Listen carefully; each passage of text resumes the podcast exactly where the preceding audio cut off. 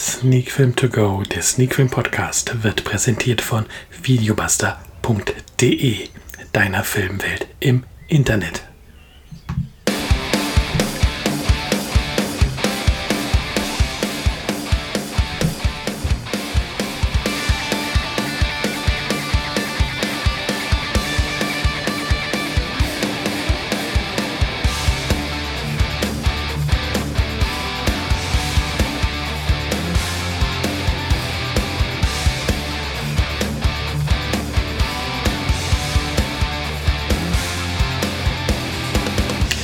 Sonntagabend Podcast-Zeit. Heute besprechen wir den Film Der Junge muss an die frische Luft.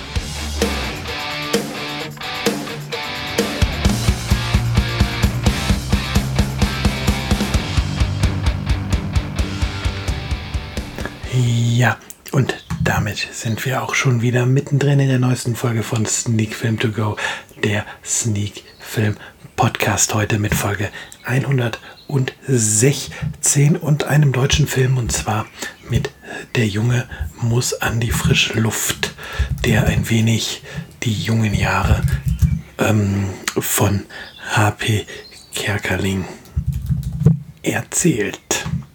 Ähm, und mit den jungen Jahren sind tatsächlich die ganz jungen Jahre gemeint. Wir reden hier nicht von den ersten Jahren, wo er schon groß und auf der Bühne ist, sondern tatsächlich noch mit oder tatsächlich noch von den Kindheitsjahren. Und ja, damit wir auch alle wissen, worum es in diesem Film geht, einmal die Handlung, so wie sie videobuster.de auf ihrer Seite niedergeschrieben hat.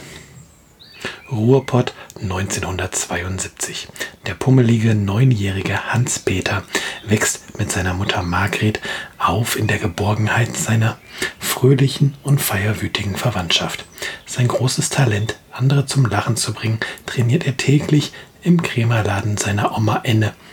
Aber leider ist nicht alles rosig. Dunkle Schatten legen sich auf den Alltag des Jungen, als seine Mutter nach einer Operation immer bedrückter wird. Für Hans-Peter ein Ansporn, seine komödiantische Begabung immer weiter zu perfektionieren. Ja, soweit die Inhaltsangabe, die es auch weitestgehend trifft, wie ich finde. Der Film ist am 25.12.2018 in den deutschen Kinos gestartet. Regie hat Caroline Link geführt und ähm, als Darsteller sehen wir unter anderem Julius Weggauf, Luisa Heyer und Ursula Werner. Ja, wie gesagt, die Inhaltsangabe auf videobuster.de trifft es eigentlich ganz gut und eine Warnung muss man tatsächlich jetzt hier mal vorweg schicken, wenn man ähm, damit liebäugelt, sich diesen Film anzuschauen. Wenn man hört, dass es um die jungen Jahre von H.P. Kerkeling geht, einem Komiker, wie wir alle wissen, und einem Komiker, der halt echt guten Humor, wie ich finde, halt präsentiert hat, ähm, könnte man meinen, dass man mit Der Junge muss an die frische Luft auch einen Film bekommt, der ähm, auf der komödiantischen Ebene abläuft und in dem man auch viel, viel zu lachen hat. Ähm, entfernt euch bitte direkt von dieser Erwartungshaltung. Der Film ist viel, viel mehr ein berührendes Drama als auch nur in irgendeiner Weise eine Komödie bedingt. Durch die Hauptfigur natürlich, dadurch, dass es sich am Ende immer noch so um die ersten Schritte äh, von H.B. Kerkeling ähm, dreht, gibt es natürlich auch Szenen, die einen schmunzeln und die einen auch laut auflachen lassen. Aber tatsächlich ist der Film definitiv keine Komödie, auch wenn Videobuster den Film ähm, ins Genre Komödie mit einsortiert hast. Ehrlicherweise, ich würde das Ganze eher ähm, zumindest nicht nur dort einordnen, sondern tatsächlich auch noch ähm, Drama hinzupacken. Und ich schaue mal kurz in die IMDB. Ich denke mal, dass der da sicherlich auch als Komödie und Drama geführt ist. Ja, so ist es. Ja, vielleicht ansonsten noch, bevor wir jetzt tatsächlich nach dieser kleinen Warnung in die Meinung und meine Meinung zum Film einsteigen, ein paar weitere Randdaten. Ähm, FSK hat der Film ab 6 bekommen. Ähm, ja, und die Laufzeit, lassen mich kurz nachgucken, circa 100 Minuten, sagt Videobuster. Die IMDB gibt den Film auch ziemlich genau mit 100 Minuten an. Also haben wir hier etwas mehr als anderthalb Stunden Filmunterhaltung vor uns. Ja. Ähm, wie gesagt, Caroline Link hatte oder hat Regie geführt und wir haben neben den bereits genannten Darstellern auch noch einige andere Darsteller mit an Bord, die auch durchaus bekannt sind. Zum Beispiel Diana Amft hat einen Auftritt als Vater von HP. Ähm, ist Sönke Möhring zu sehen als einer der Opas. Gibt es Joachim Kroll zu sehen, also da sind auf jeden Fall viele, viele, oder was heißt viele, viele, aber es sind auf jeden Fall bekannte Namen mit an Bord bei diesem Film. Und ja, dann können wir eigentlich auch ähm, in meine Kritik einsteigen. Und ähm, dann dürft ihr zuhören, was ich persönlich jetzt von dem Film halte, wie der Film bei mir angekommen ist. Und ähm, tatsächlich bin ich persönlich auch mit diesen leicht falschen Erwartungen in den Film eingestiegen. Ähm, ich wusste, es geht um das Leben von H.P. Kerkeling, aber mir war nicht bewusst, dass der Film sich eigentlich auf einen relativ kurzen Zeitraum beschränkt. Ich glaube, insgesamt sind es drei, maximal vier Jahre, ähm, die der Film aus dem Leben von H.P. Kerkeling erzählt und irgendwie spukte es in meinem Kopf so herum, dass mir die Geschichte quasi erzählt wird von seinen jungen Jahren bis zu seinen, sage ich mal, ersten erfolgreichen Auftritten. Das war natürlich, oder das war, das war halt nicht der Fall. Und ja, auch hatte ich tatsächlich diese Erwartung, die ich dann in der Warnung eben gegeben habe, dass ich einen extrem lustigen Film präsentiert bekomme, dadurch, dass es halt um das Leben ähm, von Happy Herkerling geht. Und auch das war ja dann nicht so. Aber am Ende muss ich tatsächlich sagen, ähm, bin ich deswegen nicht vom Film enttäuscht. Der Film hat es geschafft, mich dann relativ schnell abzuholen und hat auch relativ klar gezeigt oder relativ früh gezeigt, dass es jetzt eben nicht ähm, eine Biografie über einen langen Zeitraum ist, sondern dass es sich tatsächlich in einem kurzen Rahmen bewegen wird und dass der Film halt einen anderen Fokus legt als auf dem Humor. Man, man lernt hier eine Seite von H.P. Kerkerling kennen, die man, wenn man ihn nur aus seinen Fernsehauftritten kennt, als in seinen, in seinen Rollen kennt, ähm, gar nicht so erwartet hätte. Und das ist ja tatsächlich berührend und es nimmt auch ein wenig mit, ähm, wenn man sieht, was der junge HP ähm, in seiner Kindheit alles mitgemacht hat und wie er ja trotzdem da irgendwie seinen Weg gegangen ist und ja, wie ein kleiner Spoiler hier an dieser Stelle, wie seine Oma am Ende recht behalten sollte, wenn sie ihm ähm, an einer wichtigen Stelle im Film sagt, dass aus ihm mal ein großer Star wird, dass er mal berühmt wird. Und ja, es sind ganz viele leise Töne, die diesen Film ähm, wirklich sehenswert machen und ähm, viele kleine Szenen, die am Ende im Gedächtnis bleiben, wo man ähm, dran zurückdenkt, wenn man ähm, über der Junge muss an die frische Luft ähm, redet. Das ist es sind Schicksalsschläge, die man hier erlebt, die, die einem in Erinnerung bleiben. Ich möchte eigentlich gar nicht so viel ähm, verraten, was in, im Leben von H.B. Kerkeling passiert und mhm, welche Schicksalsschläge der, der Junge ähm, mitnehmen muss und welche Verantwortung er auch in den jungen Jahren ähm, bereits zu tragen hat. Also es ist nun mal so, dass seine Mutter quasi alleinerziehend ist, weil der Vater ähm, oft lange Zeit auf Montage ist, um Geld zu verdienen, was natürlich ähm, zu gewissen Problemen führt. Dann ein Umzug aus ähm, Bockhold nach Recklinghausen, was natürlich jetzt nicht wirklich weit ist, aber führt halt bei so einem jungen Kind auch erstmal zu ein bisschen ähm, inneren Konflikten. Dann die Krankheit der Mutter, die ihn natürlich richtig kräftig mitnimmt. Ähm, ja, da kommen so viele Schicksalsschläge in den 100 Minuten zusammen, ähm, dass, wenn man jetzt nicht wüsste, dass das auf einem Buch von H.B. Kerkeling basiert und er in diesem Buch ja seine jungen Jahre niedergeschrieben hat, dann könnte man meinen, ähm, wir haben es hier mit einem total vollgepackten, überfrachteten Film zu tun, der einfach versucht, jeden Schicksalsschlag, den man so mitnehmen kann, irgendwie unterzubringen.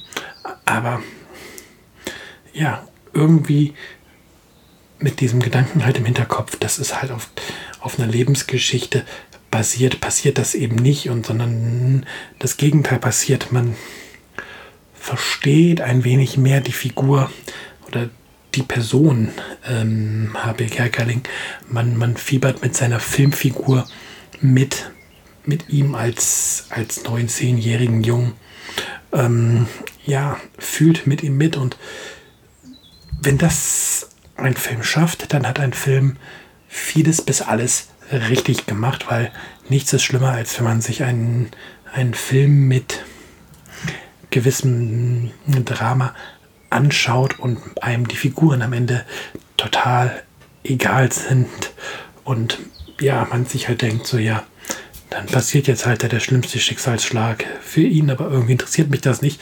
Das ist halt das Schlimmste, was im Film passieren kann. Das passiert hier eben nicht. Es ist jetzt nicht so, dass ich jetzt heulend vom Fernseher gesessen habe, aber ich musste tatsächlich auch bei der einen oder anderen Szene mal schlucken, weil man halt so mit dem jungen HB Kerkerling mitfiebert, man ähm, selber versucht, sich in seine Situation hineinzuversetzen und zu verstehen, wie schwer es für ihn gerade in dieser Situation ist, zu funktionieren und ja, nach vorne zu blicken. Und ja, wie gesagt, da bekommt man einen tatsächlich wirklich anderen Blick auf H.P. Kerkeling, auf diesen Komiker, der ähm, von schräger Kunst bis zum, zur Darstellung von royalen Persönlichkeiten ja schon alles abgeliefert hat. Das ist ja,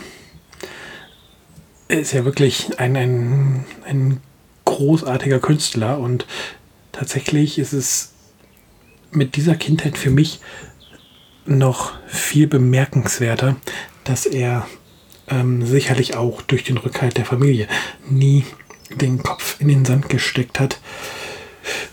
Oder zumindest, wenn es mal kurz davor war, dass er den Kopf in den Sand gesteckt hat, dass er wieder einen Weg aus diesem Loch gefunden hat, dass er den Weg nach vorne ge gefunden hat, den Blick nach vorne gerichtet hat auf seine Ziele später.